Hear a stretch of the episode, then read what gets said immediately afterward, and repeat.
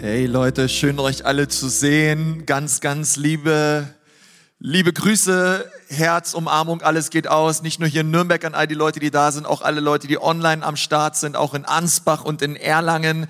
Hey, wie wär's, wenn wir uns gegenseitig nochmal einen Applaus geben? Wir sind eine, eine Gemeinde und wir wollen das Frankenland für Jesus verändern und deswegen ist es so kostbar und auch gut, dass du da bist heute im Gottesdienst. Hey, ich möchte echt, echt allen nochmal echt Danke sagen, auch für eure Großzügigkeit, ähm, auch in den Ukraine-Spenden, alles, was ihr hineingebt, auch in, einfach an Liebe, an auch Versorgung, Unterbringung auch an ukrainischen Geschwister. Also es kommt an und ähm, es ist echt ein super, super Support. Auch alle Gebete, die wir sprechen, das ist ganz, ganz wichtig in dieser Zeit. Lass uns da nicht müde werden, lass uns da nicht, nicht aufhören, sondern weiter Gas geben und ähm, die Ukraine unterstützen und für die Situation beten. Und wir befinden uns momentan in einer Predigtserie. Heute ist der zweite Teil dran über die sieben Sendschreiben in der Offenbarung. Letzte Woche habe ich über die Gemeinde in Ephesus geredet. Heute ist die Gemeinde in Smyrna dran, also der zweite Teil. Und ich freue mich ganz besonders, dass wir dafür auch ähm, Pastor Markus ähm, Rode ähm, gewinnen konnten. Er leitet Open Doors in Deutschland ist verheiratet, hat zwei Kinder, auch schon ein Enkelkind und er liebt Jesus von ganzem Herzen. Und er war früher selber im, ja, im Management und Unternehmen beschäftigt und dann hat Jesus ihn da rausgerufen. Und er leitet jetzt seit 20 Jahren Open Doors in Deutschland und da geht ein ganz, ganz starker Segen aus. Ähm, nicht nur für uns hier in Deutschland, sondern natürlich international. Und ich schlag mal vor, wir heißen Markus mal ganz, ganz herzlich willkommen in unserer Mitte. Markus, schön, dass du da bist. Wir freuen uns und du bist echt ein Segen. Also vielen Dank. Danke. Und für mich ist es ein Segen, bei euch zu sein und euch Grüße mitzubringen, gleich von Anfang, von vielen verfolgten Christen, die ich getroffen habe und die gesagt haben, bitte grüßt Geschwister in Deutschland. Und das mache ich hiermit. Alles fängt mal irgendwie an. Und bei mir fing es, wie eben schon gehört, fast vor 20 Jahren an, ganz klein. Eigentlich war das die Gebetserhörung, die ich seit Jahren immer wieder so ins Leben gebetet habe. Ähm, und wenn man anfängt zu beten, dann muss man sich auch bewusst sein, und das sind vielleicht gar nicht so viele, dass Gebete auch erhört werden, oder? Bruder Andrew, der Gründer von Open Doors, hat mal gesagt, ähm, pass auf, was du betest. Es kann sein, dass du die Gebetserhörung bist. Und insofern, bei mir war das so, ich habe angefangen zu beten, Jesus, nicht mehr segne meine Wege. Er hat viel Segen geschenkt, ja, auch für unsere Familie. Aber irgendwann, nachdem ich ein Evangelisten aus Indonesien, aus der Erweckungsbewegung damals kennenlernte, habe ich gemerkt, ich bete falsch. Und dann habe ich das geändert und habe nicht mehr, Herr, segne das, was ich tue, sondern Jesus, deine Wege sollen meine Wege sein. Das ist Transformation, das beginnt dann irgendwie und dann betest du weiter und betest weiter und du merkst, jetzt ist der Moment da und der war vor 20 Jahren und äh, dann wurde ich berufen in ein Werk, was ich übrigens gar nicht kannte. Und das war damals, hieß es offene Grenzen. Und äh, heute, also es hieß schon immer Open Doors, in Deutschland hieß es offene Grenzen, aber es war ein kleiner Anfang mit einem Mitarbeiter und einer Halbtagssekretärin und ich saß bei uns im Keller, genau genommen an einem Tisch und habe gedacht, okay, jetzt habe ich erstmal verstanden, dass es überhaupt verfolgte Christen gibt weltweit. Ich habe verstanden, dass es derzeit die größte Christenverfolgung aller Zeiten gibt. Und das ist etwas, was mir fremd war, denn meine Klassenfahrt, ich glaube als 16-Jähriger, habe ich damals nach Rom gemacht und wir sind in den Katakomben gewesen und ich habe immer gedacht, das war die Christenverfolgung im alten Rom.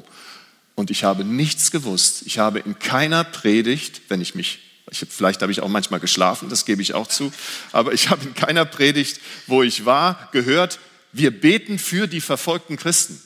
Ich habe nichts gewusst von einer verfolgten Gemeinde und ich war wirklich von Kind an in Gottesdiensten, auch als Student und später.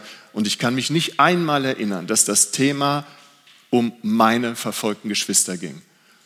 Und das hat sich dann geändert. Mein Gebet hat mich genau in diesen Bereich reingeführt und es war, wie gesagt, ein kleiner Anfang. aber das fing noch früher an.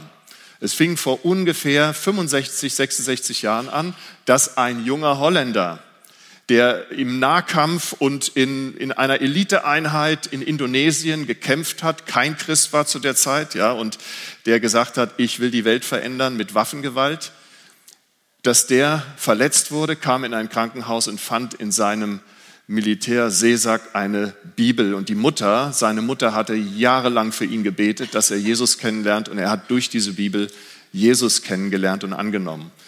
Und das ist Bruder Andrew, der Gründer von Open Doors. Und er hat eigentlich einen besonderen Anfang, denn so radikal wie er im Krieg war, so radikal hat er sich entschieden, für Jesus zu sein. Und so ist Bruder Andrew dann auf eine Bibelschule gegangen. Er hat nichts anderes im Kopf gehabt als Jesus Christus. Jeder muss wissen, wer Jesus ist. Jeder muss den Retter kennenlernen. Jeder muss verstehen, dass das Leben nur einen Sinn hat, nämlich Jesus denn was hast du in der Hand am Ende? Viele denken nicht vom Ende her, aber in der Bibel heißt es, man soll vom Ende her denken, damit man klug wird. Und er hat das erkannt. Und er hat erkannt, am Ende zählt der Sinn, warum bin ich überhaupt da? Und diesen Sinn hat er gefunden und dann hat er, wahrscheinlich so ähnlich wie ich damals, er hat gebetet, Herr, was möchtest du, was hast du für mich? Ich bin bereit. Und diese Bereitschaft ist eine entscheidende Sache, bist du bereit für das, was Jesus vorbereitet hat? Und für mich war das äh, ein besonderes Zeugnis von Bruder Andrew, der dann geschrieben hat in dem Buch Der Schmuggler Gottes.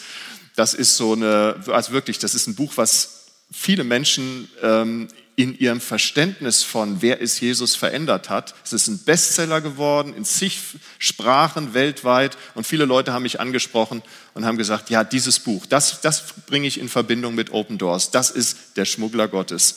Dieser Mann, der hat irgendwann als junger Bibelschüler in einer Broschüre gelesen, dass es in Warschau ein kommunistisches Jugendevent gibt, wo Zehntausende junge Leute mit roten Fahnen durch die Straßen marschieren sollten und einer Ideologie folgten, die ohne Gott war. Und er wollte verstehen, wie kann das sein, dass jemand eine Sache mit so einer Begeisterung tut, so viele junge Leute, die aber Gott ablehnen. Also als junger Missionar hat er gesagt, da muss ich hin, das muss ich verstehen und dann kann ich auch verstehen, wie ich ihnen Jesus weitergebe. Und als er in Warschau angekommen ist, wollte er erstmal einige Christen treffen, aber es war für ihn schwer, welche zu finden. Die Christen waren abgetaucht. Dort gab es Verfolgung. Dort war es so, dass es kaum Möglichkeiten gab, Bibeln zu bekommen. Und Bruder Andrew war schockiert. Er wusste nicht, dass es Christen gibt, die abgeschottet sind, die selber für sich wie in einer Isolation versuchen zu überleben. Und dann ist er in diese Gemeinden gekommen und sie haben gesagt, du bist die größte Ermutigung für uns weil wir haben gebetet und gehofft, dass wir Christen kennenlernen von einem anderen Teil, nämlich wo Freiheit ist. Aber niemand war gekommen und du bist gekommen. Und er wurde rumgereicht von einer Gemeinde zur anderen. Ich kann euch sagen, wir haben heute einen Dienst von Deutschland aus vor Jahren, 2015, in Warschau gegründet. Ich werde nächste Woche in Warschau sein. Da gibt es eine Celebration, 65 Jahre. Wir holen das nach nach der Pandemie, 65 Jahre Open Doors. Und da werden wir in Warschau sein und da haben wir ein Team und die sind mittlerweile nicht der Teil der verfolgten Gemeinde, sondern die sind genauso Sprachrohr für verfolgte Christen. Und da freue ich mich schon drauf. Jedenfalls dort war Bruder Endro und er hat dann äh, die Christen gefragt, was kann ich für euch tun? Das ist das, was wir heute immer tun, weltweit in über 70 Ländern, wo wir aktiv sind. Was können wir tun für euch? Und die haben damals gesagt, wir haben keine Bibeln, bring uns doch bitte Bibeln. Und dann ist Bruder Andrew zurückgereist nach Holland, hat den in seiner Gemeinde und den Christen erzählt, wusstet ihr, dass es Christen hinter dem eisernen Vorhang gibt? Und sie haben gesagt, haben wir uns auch nie Gedanken drüber gemacht, haben wir eigentlich auch nie auf der Agenda gehabt, wir haben immer nur auf uns geschaut. Und dann hat einer von diesen Christen gesagt, weißt du was, wenn die Bibeln brauchen, wie willst du das machen? Bibeln sind dort nicht erlaubt, du musst sie schmuggeln. Ich habe ein Fahrzeug für dich, nämlich einen VW Käfer. Und ich schenke dir einen Käfer. Wer einen Käfer kennt, das ist ja jetzt mittlerweile ein Oldtimer, mein erstes Auto war ein Käfer, der weiß, es gibt nur vorne eine Klappe, das ist der Kofferraum, vorne, der Motor ist hinten und du kannst da in dem Ding eigentlich gar nichts verstecken und der ist wie ein Käfer, eine Kugel, wie willst du da eckige Bibeln äh, viele äh, versuchen reinzukriegen. Also Bruder Endro hat gesagt, es ist egal, das Wort Gottes ist so kostbar, da sind Menschen für gestorben, ich bringe diese Bibeln. Jede Bibel ist wie eine Perle für die Christen dort. Und so ist er rübergefahren oder er wollte rüberfahren, kam an den Schlagbaum und dann wurde das Auto durchsucht. Und zwar von mehreren Seiten. Er sagt, bis zu vier Leute haben gesucht, ob er irgendwas in dem Auto hat. Natürlich hat er in dem Auto Bibeln gehabt. Aber er hat das Schmugglergebet gebetet. Er hat gebetet, Jesus, du hast blinde Augen sehend gemacht, jetzt mach sehende Augen blind. Und dann hat er sich neben das Auto gestellt und die haben gesucht und sie haben die Bibel nicht gesehen. Nicht bei einer einzigen Schmuggelfahrt wurde eine einzige Bibel gefunden. Und das zeigt, wie Jesus wirkt, wenn er möchte, dass seine, seine Gemeinde, seine Kinder versorgt werden mit diesem kostbaren Wort Gottes. Er hat immer wieder dieses Wunder geschenkt. Und das ist so äh, das, was letztendlich Bruder Andrew erkannt hat, als er in Warschau seine Bibel aufschlug. Er machte eine Andacht, er saß auf einer Bank und dann schreibt er, wie durch einen Schleier von Tränen sah ich ein Wort aus Offenbarung 3, Vers 2. Nämlich, da heißt es, werde wach und stärke, was noch übrig ist und schon im Sterben liegt. Und er hat in dem Moment verstanden, das ist die Berufung für mich. Das ist die Botschaft. Ich soll mich einsetzen für den Teil des Leibes Christi, der unter Druck ist, der dringend unsere Unterstützung braucht und ich soll eine Brücke bauen. Und das ist der Auftrag, den er damals bekommen hat. Und als er dann unterwegs war, er ist dann äh, in Holland in den Gemeinden gewesen, so wie ich heute bei euch bin. Er hat davon erzählt von den Christen und die haben gesagt, könnten wir nicht, du hast nur einen Käfer, aber könnten wir nicht noch ein bisschen mehr machen? Wir wollen auch rüberfahren. Und dann gab es bei Open Doors in Holland einen Bereich, der hieß, so in Anführungszeichen, das Allerheiligste. Und in diesem sogenannten Allerheiligsten war eine große Werkstatt. Die gibt es auch heute noch. Es ist total spannend. Und ähm, da wurden Campingmobile umgebaut mit Geheimfächern, sodass man Bibeln unterbringen konnte. Und dann sind viele Christen mit diesen Campingmobilen erstaunlicherweise in den Urlaub hinter den eisernen Vorhang gefahren, wo jeder normalerweise sagen würde, da macht man keinen Urlaub, geh lieber an die Côte d'Azur. Aber sie sind alle dorthin gefahren, haben Bibeln äh, rübergebracht und die Gemeinden wurden gesegnet, sie wurden gestärkt. Und dieses Movement, das war überhaupt nicht organisiert. Damals gab es kein Open Doors oder ein Werk, sondern das waren einfach nur Christen, die gesagt haben, kann ich mitmachen. Ich habe verstanden, das sind meine Geschwister. Und dann ging das los, von Südafrika sind sie gekommen, von Australien, überall sind Christen, die das gehört haben, auf den Weg gegangen, um ihren verfolgten Geschwistern zu helfen, die sie so lange vergessen hatten. Und aus diesem chaotischen Movement hat irgendjemand gesagt, das müssen wir jetzt mal besser koordinieren. Und dann wurde das koordiniert, dann wurden Länderbüros eingerichtet und dann fuhren immer mehr Christen im Namen von Open Doors los weil sie Glieder des einen Leibes Christi sind. Es gibt keine zwei Gemeinden Jesu, eine in Urlaub und eine in Verfolgung. Wir sind alle Teil der verfolgten Gemeinde. Das ist, glaube ich, eine ganz wichtige Erkenntnis, die damals auch bei den Christen gereift ist. Und wenn wir jetzt weitergehen zur Gemeinde in Smyrna, dann fragt man sich vielleicht in diesem Moment, was hat das mit uns zu tun? Aber ich kann euch sagen, ihr habt jetzt schon verstanden, was das mit uns zu tun hat. Wir sind hier, ihr seid hier eine Gemeinde. Ihr gehört nicht zu den sieben Gemeinden. Wahrscheinlich werdet ihr auch gelobt worden, oder? Konsti. Philadelphia und Smyrna sind gelobt worden von Jesus.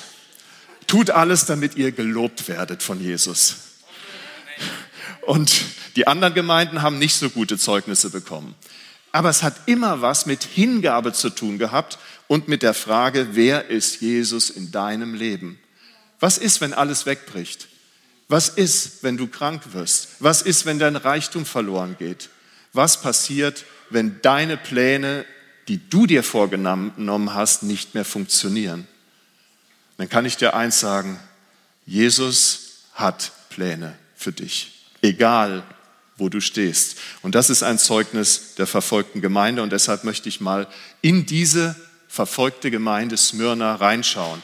Smyrna übrigens heißt heute Izmir in der Türkei, ist eine riesige Stadt, zwei Millionen Einwohner ungefähr und ähm, es war damals auch schon eine Riesenstadt. Dort war, gab es Kulte, ein Kaiserkult, da gab es Götter, da gab es Spiele, da gab es also richtig Action in dieser Stadt, war weltoffen, war ein Hafen und in diesem Umfeld, wo so viel los war, war diese kleine Gemeinde. Einfach, dass ihr das nochmal so euch vorstellen könnt.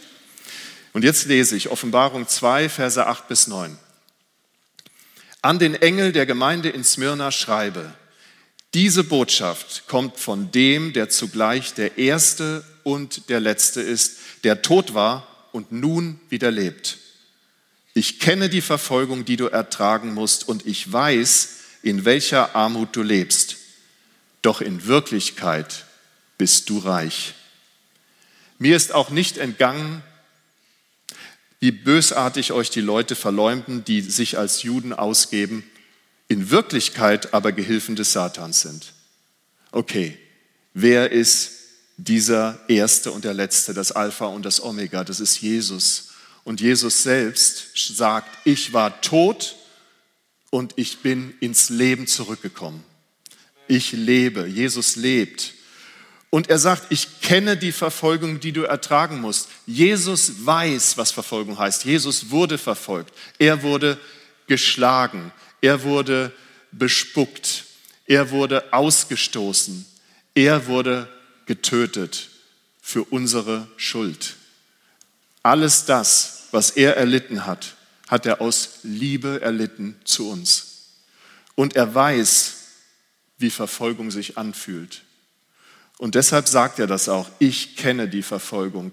Da ist nicht ein Gott, der auf dem Thron, auf dem Goldenen sitzt und sagt, ja, ihr werdet da unten verfolgt, sondern er ist durchgegangen durch diese gesamte Verfolgung, durch alle Phasen der Verfolgung und hat es ertragen.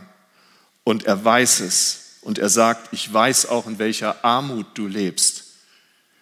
Ich komme gerade vor, vor einigen Tagen zurück aus, aus Afrika und ich habe dort ähm, viel mit Pastoren äh, gesprochen, die in Verfolgung äh, sind, die sich gerade mitten in großen Kämpfen befinden. Und ich kann euch sagen, sie sind wirklich arm. Ihnen wird so vieles genommen. Ich habe ein Video von einem der Pastoren gesehen dort, der mir gezeigt hat, schau mal, das ist gerade vor einer Woche passiert. Und er zeigte das Video, wo ein Bulldozer durch sein Haus fuhr und alles zerstörte. Die Gemeinde niederriss, nur noch Steine dort lagen. Und er stand daneben und hat zugeschaut. Aber er wusste auch, so weh ihm das tat, das sind nur die toten Steine. Es geht um die lebendigen Steine. Ich bin auf einer meiner Reisen nach Nigeria an einem Ort vorbeigekommen, wo eine Gemeinde gerade Gottesdienst gefeiert hat. Und ich muss sagen, das war eine Zeit, wo gerade Massaker waren. Dort sind weit über 1000 Christen, viele Pastoren ermordet worden. Und es sind sehr viele Witwen und Waisen gewesen, die wir ermutigt haben. Und ich komme vorbei und ich sehe so ein Bild. Ich sehe auf dieser Seite plötzlich, da sitzen Menschen und da sitzt ein Pastor auf Bruchsteinen, auf Bruchsteinen, einfach nur solche Steine von der zerstörten Gemeinde und hat eine Bibel in der Hand. Und ich habe gesagt, wir müssen sofort halten. Da sind die lebendigen Steine. Es geht um diese Menschen. Das ist der Tempel. Das sind die Lebendigen. Und wir sind hingegangen und wir haben sie ermutigt. Und sie wollten alle mitfahren. Wir hatten aber nur ein Auto. Sie wollten mitfahren zu dem Ort, wo ganz viele Witwen und Waisen waren, äh, zu denen wir gesprochen haben und die wir ermutigt haben und ihnen gesagt haben, ihr seid die lebendigen Steine. Ihr seid die Hoffnung der Welt in dieser Dunkelheit. Verleumdung. Es ist ein Teil der Verfolgung. Und auch hier, diese Gemeinde in Smyrna hat Verleumdung erlebt. Stellt euch vor, ihr seid in einer Atmosphäre, wo ihr euch verneigen müsst vor irgendwelchen selbstgemachten Götterbildern. Stellt euch vor, der Preis, wenn ihr es nicht tut, ist, dass ihr in Arbeitslager kommt, gefoltert werdet oder hingerichtet werdet. An dieser Stelle entscheidet sich eins, da entscheidet sich die Frage, wer bist du in Christus. Aber ich möchte dir noch was sagen. Du wirst es aus eigener Kraft nicht schaffen. Petrus hat es versucht. Er hat unheimlich viel versucht, äh, an Mutproben zu bewältigen. Aber Jesus hat nicht diese Mutproben als besonders hervorgehoben, sondern was er hervorhebt, ist das Vertrauen auf ihn. Die Schwachheit, die du selber hast, gefüllt mit seiner Stärke. Und das ist das, was die Menschen dort versucht haben. Sie haben diesen Christen den Kaiserkult aufzwingen wollen. Sie haben gewollt, dass sie sich vor Statuen verneigen.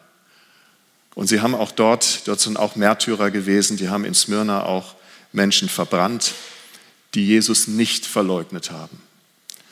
Und diese Verleumdung, dieses Klima, du lebst in einem Klima als kleine Gemeinde, so wie ich das jetzt bei meiner letzten Reise erlebt habe, und das Klima drumherum ist feindlich. Sie beschuldigen dich, sie, sie sagen, du bist kriminell, du tust Böses und du wirst überall wie ausgestoßen behandelt. Die Kinder in der Schule werden eingesperrt, stundenlang von den Lehrern, von den islamischen Lehrern in die Toiletten. Von 40 Kindern, die in einer Klasse sind, sind zwei Christen gewesen. Und sie werden niedergemacht von den anderen. Und sie müssen das immer wieder ertragen. Und sie können nur das ertragen, wenn ihre Eltern ihnen sagen, du bist ein Königskind, egal was geschieht. Das ist, das ist hart. Und das ist wirklich für diese Kinder, die ich da auch ähm, erlebt habe, sehr, sehr hart. Aber ich bin so dankbar, dass Jesus uns den Heiligen Geist gegeben hat, der uns eine Kraft gibt, die weit über das hinausgeht, was wir könnten und was wir uns nur vorstellen können. Diese Menschen sind Gehilfen des Satans, aber es sind geliebte Geschöpfe Gottes. Wenn wir heute die Muslime sehen oder auch Hindus, die Christen extrem verfolgen, dann sagen wir, es sind Menschen, die Jesus liebt. Es geht nicht gegen die Menschen, sondern es geht immer darum, dass wir sie rauslieben aus dieser Gebundenheit. Und das ist das, was Jesus möchte. Er möchte die Gefangenen freisetzen. Offenbarung 2, Vers 10 bis 11, der zweite Teil von diesem Sendschreiben. Fürchte dich nicht vor dem, was dir noch bevorsteht. Der Teufel wird einige von euch ins Gefängnis bringen, um euch auf die Probe zu stellen. Zehn Tage lang werdet ihr leiden müssen. Bleibt mir treu, auch wenn es dich das Leben kostet. Dann werde ich dir als Siegespreis das ewige Leben geben. Wer Ohren hat, soll hören, was Gottes Geist den Gemeinden sagt. Wer durchhält, und den Sieg erringt, dem wird der zweite, der ewige Tod, nichts anhaben können. Jesus macht deutlich, fürchte dich nicht. Bevor er sagt, es wird noch schlimmer, sagt er, fürchte dich nicht. Und das möchte ich euch auch sagen, egal wo ihr seid. Ich mache jetzt einfach so einen Transfer auch hierhin. Egal wo du bist, egal in welcher Herausforderung du stehst. Jesus sagt zu dir, fürchte dich nicht was dir noch bevorsteht. Wir wissen nicht, was uns bevorsteht. Wenn wir heute sagen, vielleicht wir hier in Deutschland, ja, eigentlich habe ich das Gefühl, Jesus ist nicht mehr mit mir, wenn irgendetwas kommt, was mich aus der Bahn zu werfen scheint, ob das eine Pandemie oder was auch immer ist, dann sagt Jesus heute zu dir, fürchte dich nicht. Das ist nicht entscheidend. Lass dich nicht rauswerfen von solchen Dingen, sondern das soll dich noch mehr zu mir ziehen. Das soll dich noch mehr in die Präsenz reinbringen mit anderen Christen. Das soll dich noch mehr erfüllen mit meiner Kraft. Denn ich bin in den Schwachen mächtig. Der Teufel wird einige von euch ins Gefängnis bringen, heißt es, um euch auf die Probe zu stellen. Jetzt stellt euch vor, normalerweise der Teufel, das, der will euch ins Gefängnis bringen. Was für eine Probe machen Christen eigentlich durch? Was will denn der Feind eigentlich für diejenigen, die er ins Gefängnis wirft? Möchte er, dass sie sterben? Nein, er möchte nicht, dass sie sterben. Das ist nicht sein erstes Ziel, weil wer mit Jesus stirbt, so wie es hier heißt, der hat den Siegespreis, das ewige Leben. Er möchte den Siegespreis wegnehmen. Und deshalb möchte er Christen auf die Probe stellen, indem sie in Umständen sind, die so hart sind, dass sie verlieren, diesen Blick zu Jesus verlieren sollen. Und dieses auf die Probe stellen ist etwas, was um Folgendes geht. Es geht darum, dass die Machthaber dieser Welt eines wollen. Sie wollen, dass Christen ihren Glauben öffentlich verleugnen. Das wäre der Sieg, den der Feind hätte. Aber ich kann euch sagen, da haben wir mit etwas zu tun, wir hier. In diesem Moment, wo diese Christen sagen, betet für uns, geht es ihnen nicht darum, dass sie materiell reicher werden, denn wir haben hier gelesen, ihr seid arm, aber in Wirklichkeit sagt Jesus, seid ihr reich. Jesus definiert Reichtum anders. Es geht um die Frage, hast du deinen Blick auf die Ewigkeit gerichtet, nämlich auf das, was er für uns vorbereitet hat, nämlich das unvorstellbare ewige Leben mit ihm. Und das ist der, der, der Kampf. Wenn wir von geistlichen Kampf sprechen, dann geht es nicht um die Frage, wie viele Christen sind ermordet worden. Es geht um die Frage, wer ist treu geblieben am Ende und im Glauben standhaft geblieben.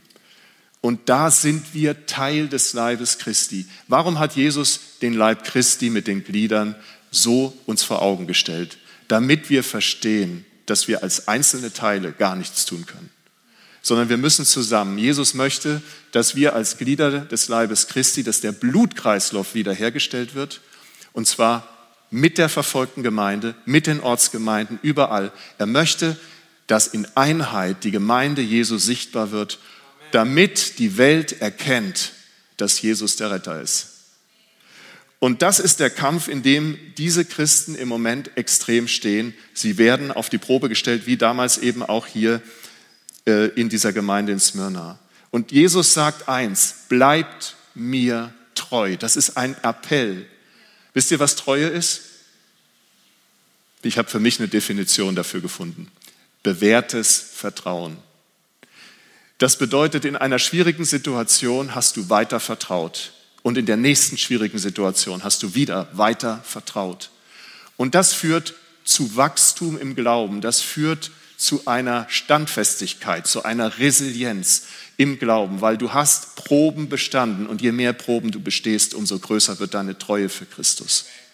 Und das ist etwas, wo wir uns gegenseitig brauchen. Das ist kein Einzelkämpfertum, sondern Leib Christi kann nur funktionieren, wenn wir miteinander unterwegs sind, denn dann haben wir die volle Ladung an Power im Heiligen Geist in Einheit gegen die Bastionen des Feindes.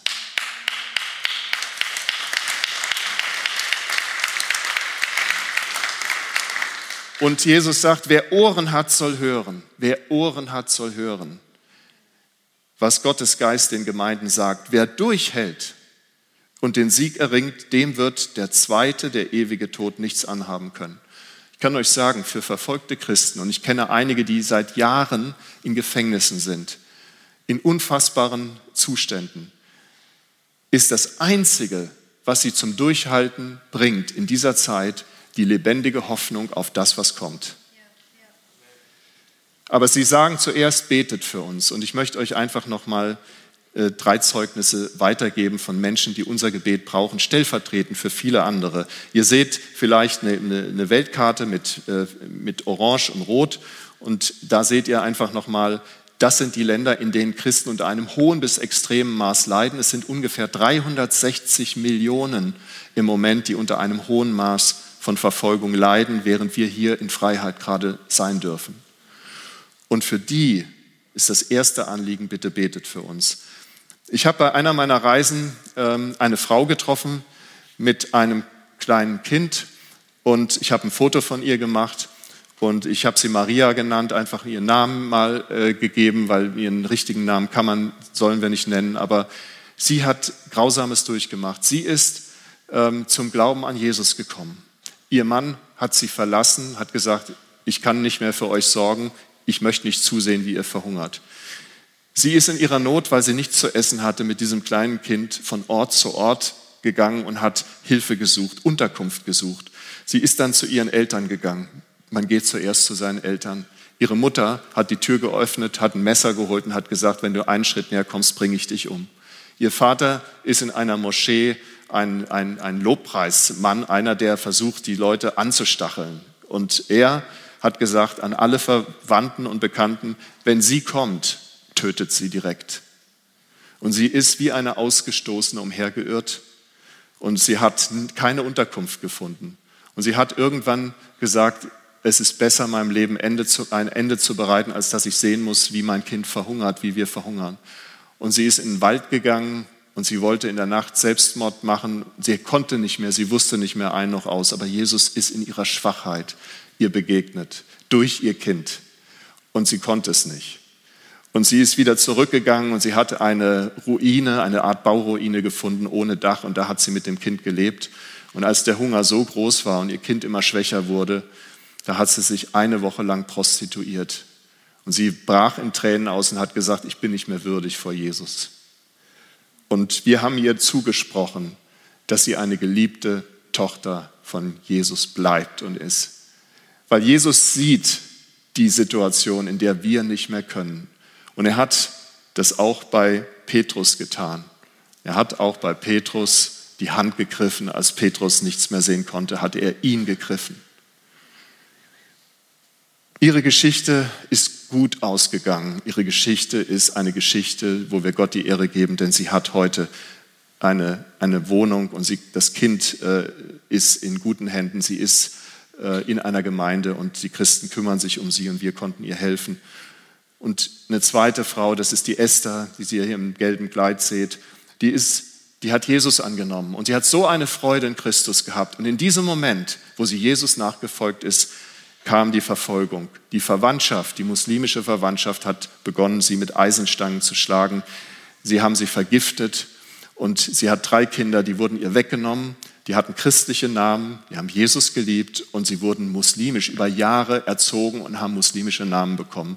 Und immer wenn sie sich ihren Kindern nähern wollte, hat man gesagt, diese Frau, mit dieser Frau dürft ihr nichts zu tun haben. Aber diese Frau, sie hat Jesus angefleht, ihre Kinder zurückbekommen zu bekommen. Und sie hat sie zurückbekommen. Und es waren gerade einige Wochen, als wir mit ihr gesprochen haben, auch vor, vor drei, vier Wochen, da hat sie gesagt, ich lobe Jesus, er hat mir meine Kinder zurückgeschenkt und meine Kinder haben ihren Glauben an Jesus behalten. Das, was ich gesät habe, als sie klein war, ist im Herzen aufgegangen. Und das ist einfach wunderbar zu wissen, diese Frau möchte Evangelistin sein. Sie möchte ihr ganzes Leben nur Jesus hingeben. Und diesen Mann, mit dem Bart, den ich nicht von vorne zeigen darf, das ist auch ein besonderer Mann, der ist nämlich Scheik Ahmed. Er heißt wirklich Scheik. Und es ist einer aus einer wirklich radikal islamistischen Dynastie dort. Und der hat den Koran studiert. Er wollte der Beste sein. Er hat sich vorbereitet mit Lehrgängen auf die Hajj. Er wollte nach Saudi-Arabien. Aber er hat irgendwie etwas gesehen, was ihn ins Zweifeln gebracht hat. Und zwar im Koran. Er hat dann gesagt, es gibt im Koran mehr Berichte über Isa, über Jesus, als über den Propheten. Aber keiner will darüber reden von den Gelehrten. Sie sagen immer, lass uns damit in Ruhe, das ist nur, das sind diese K4, da wollen wir gar nicht drüber reden, die werden weggeblättert. Aber er hat einen Vers gehabt, der ihn wirklich total äh, ins Schwanken gebracht hat. Und zwar möchte ich euch diese Sure das ist eine Sure, kein Vers von der Bibel bitte. Ne? Aber diese Sure möchte ich euch mal vorlesen. Koran Sure 3, 55.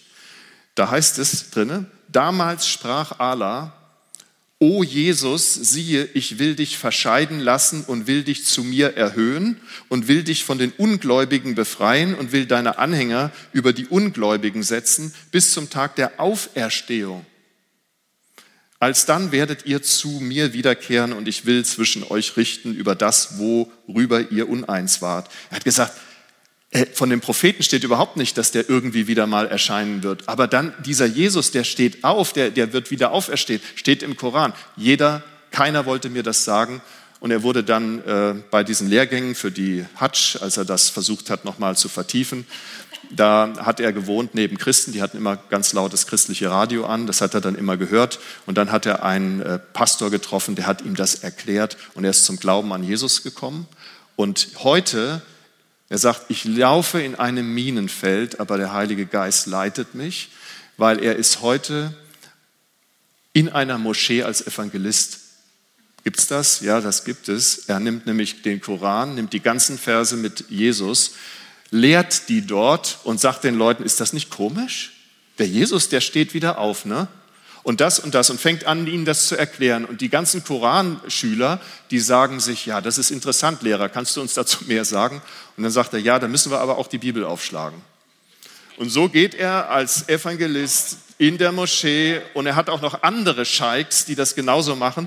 Wir haben da Kontakte und es ist unfassbar, was da geschieht. Das sind Menschen, die gehen wirklich rein wie Schafe unter die Wölfe mit dem Hirten. Und für diese Menschen gilt es so wirklich zu beten. Und jetzt komme ich zum Schluss, weil ich äh, sehe, meine Zeit läuft jetzt so langsam sicher ab. Ich möchte euch noch was von Lukas weitergeben.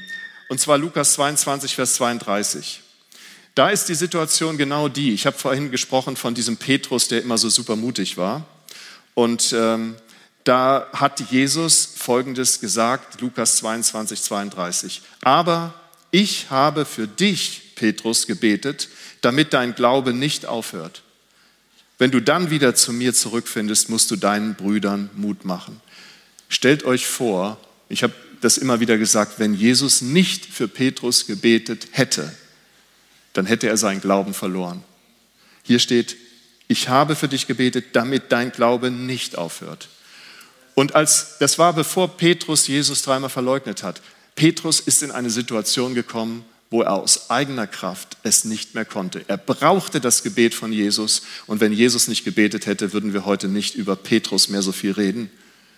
Es ist ein Petrus, der als Fels der Gemeinde auch bezeichnet wurde und wird.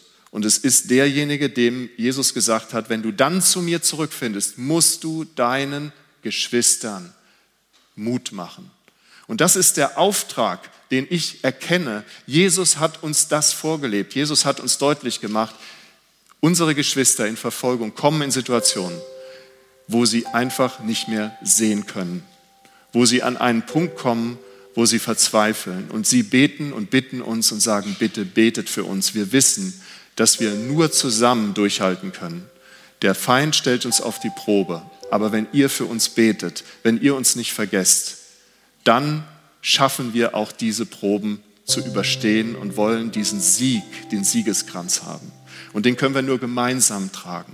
Wir wollen als Leib Christi sichtbar werden in einer Zeit, wo so viel Unruhe ist, wo so viel Durcheinander ist, wo so viele Irrlehren sind, wo selbst viele Christen in Schwanken kommen, selbst wegen einer kleinen Pandemie. Es ist eine riesige gewesen, aber in, in Relation zu dem, was ich sehe in vielen Ländern, ist das eine kleine Sache eine, eine so massive Verfolgung von Christen und so viel Leid. Aber ich weiß, mitten im Leid, so wie am Kreuz, wo Jesus gerufen hat, es ist vollbracht, da ist der Sieg. Wo das Leid besonders hart ist, da ist der Sieg ganz nah. Wenn wir verstehen, wer der Sieger ist. Und für mich ist das ganz wichtig, dieses Gebet. Ich habe das für mich erkannt. Ich habe früher nie für verfolgte Christen gebetet. Ich habe euch gesagt, ich wusste nichts von ihnen. Aber heute weiß ich davon, heute wisst ihr davon. Und das Wissen, das ist auch eine Verantwortung. Es ist keine Last, die euch destruktiv niederdrücken soll, sondern es ist eine Ermutigung, mit Anteil zu nehmen an den Kämpfen, die wir siegreich mit Christus gegen diese Proben des Feindes bestehen werden, wenn wir zusammenstehen. Und ich möchte euch einfach noch ein Bild zeigen, weil das so, so stark war. Ich habe dieses Foto gemacht mit dieser Ermutigungskarte, während wir in Afrika waren vor einigen Tagen. Und da war eine, eine junge Frau, die hat geweint vor Freude für diese Karte I Pray for You. Und sie hatte ein Armband, eine Perlenkette bekommen, seht ihr dort. Diese Perlenkette das, das sollen diese Perlen sein, diese anderen Perlen, die für sie einstehen. Sie soll das als Zeichen tragen, dass andere Christen für sie beten. Und das hat sie zu Tränen gerührt. Und das ist etwas, was so stark ist. Das haben Christen geschrieben. Ihr könnt Ermutigungskarten schreiben. Ihr könnt auf unsere Webseite gehen. Ihr könnt den verfolgten Geschwistern was schreiben, was Ermutigendes. Schickt es an uns und wir geben es bei den Reisen, wenn wir unterwegs sind. Wir teilen es aus. So haben wir das gemacht und ihr könnt Anteil haben an ihrer Ermutigung durch Gebet und auch durch solche Sachen. Und in Hebräer 10, Vers 32, 34, da steht nochmal etwas, was diese Gemeinde in Smyrna, es ist eine, eine, ein Zusammenführen dessen zu sagen, was haben wir mit der Gemeinde in Smyrna eigentlich zu tun? mit den verfolgten Gemeinden hier überall auf diesem Globus. Da heißt es, denkt doch einmal an die Zeit zurück, als Gott euch die Augen für die Wahrheit geöffnet hat. Damals musstet ihr so viel ertragen und wie standhaft habt ihr durchgehalten. Ihr erinnert euch, es geht um Treubleiben, um Durchhalten, um standhaft bleiben. Das ist wie diese Botschaft. Das ist die Botschaft an die Gemeinde in Smyrna. Wie habt ihr durchgehalten? Einige wurden von euch wurden öffentlich beleidigt und misshandelt. Und jetzt kommt die Botschaft an uns, an euch. Und die anderen, und das ist nicht Smyrna, die anderen sind wir. Und die anderen standen denen, die das ertragen mussten, treu zur Seite. Ihr habt mit den Gefangenen gelitten. Und das ist der Auftrag, den wir haben. Aber wie kannst du den Auftrag ausführen, wenn du nicht weißt, wofür du beten sollst, wenn du nicht weißt, wie es ihnen geht? Und das ist der Auftrag, den Open Doors hat, eine Brücke zu sein. Und deshalb möchte ich euch ein Heft zeigen, was wir haben, einmal im Monat. Es soll dich einmal im Monat daran erinnern, wie es deinen verfolgten Geschwistern geht, was sie nicht nur durchleiden, sondern die großen Erweckungen finden mitten in der Verfolgung statt. Ich wünschte, ich hätte noch mal vier Stunden, okay? Die, dann würde ich euch über Erweckung in der Verfolgung erzählen. Das sind die unfassbare Geschichten, was da passiert gerade. Aber das ist, auch in diesen, das ist auch in diesen Heften drin, weil das sind Christen, die selber erzählen, was sie erleben. Sie sagen es euch. Das ist das Medium, was wir ihnen geben, damit sie euch erzählen können, wie es ihnen geht, was sie mit Jesus erleben und wofür ihr beten könnt. Und es geht nicht um, ein Spendenheft, vergesst das bitte. Es geht nur um eine Herz-zu-Herz-Beziehung. Ihr braucht Informationen, damit ihr informiert seid über ihre Situation. Und deshalb möchte ich euch einfach bitten, scannt den QR-Code ab oder geht auf unsere Webseite. Sagt nicht, ach, ich habe schon so viel Papier. Es geht nicht um Papier. Es geht darum, dass der Herr, wenn du das liest, dir was aufs Herz legt, eine Last, damit du für sie eintrittst, damit sie die Proben bestehen, wo der Feind sie zu Fall bringen möchte. Und wenn du noch möchtest, dann kannst du Himmelfahrt dir einfach so eintragen im Hinterkopf. Himmelfahrt haben wir den Open Doors Jugendtag online. Und da werden Sprecher aus erster Hand berichten, aus Nordkorea, aus Eritrea, unfassbar starke Zeugnisse und Gebetsanliegen. Da könnt ihr über YouTube reingehen. Das geht um 20.15 Uhr los, aber es bleibt natürlich in YouTube auch bestehen die ganze Zeit. Und wer sagt, okay, ich bin ein bisschen älter, ich gucke gerne Fernsehen und bin nicht mehr so online unterwegs, der kann auch Bibel TV um 20.15 Uhr zur Primetime einschalten. Und zwar am Samstag nach Himmelfahrt. Und da wird der Open Doors Tag sein. Und da werden auch Sprecher sein, die aus erster Hand berichten, was sie mit Jesus erleben und wie ihr Teil dieser Bewegung sein könnt und für sie einstehen könnt. Ich möchte noch zum Schluss jetzt beten und äh, einfach nochmal diese Connection, diese Verbindung nochmal vertiefen, dass Jesus unsere Herzen noch mehr verbindet. Vater, ich danke dir dafür, dass wir wissen dürfen, du bist der Herr der Herren, der Anfang und das Ende, Alpha und Omega. Und alles, was dazwischen ist, das ist die Zeit, in der wir herausgefordert werden, dir nachzufolgen. Und Jesus, alle, die dazwischen sind und dich noch nicht kennen, Vater, bitte leg ihnen ins Herz, dass sie dich suchen. Und du hast gesagt, jeder, der mich sucht, von dem werde ich mich finden lassen. Ich werde mich finden lassen von den Menschen, die anklopfen, die suchen. Und Vater, wir brauchen diese Verbindung zu unseren verfolgten Geschwistern, weil du hast uns als ein Leib ausgestattet, nicht als zwei Teile. Ich bitte dich, dass du diese Zeit, diesen Gottesdienst, jetzt diesen Moment nutzt, damit wir diese Lasten unserer Geschwister jetzt mit auf uns nehmen, das nicht vergessen, sondern dass wir zusammengehen. Ich bete dafür, dass jetzt dieser Blutkreislauf zwischen den Gliedern des Leibes Christi in Vollzug kommt in diesem Moment. Und ich danke dir, Herr, dass das geschieht. Amen. Amen. Amen.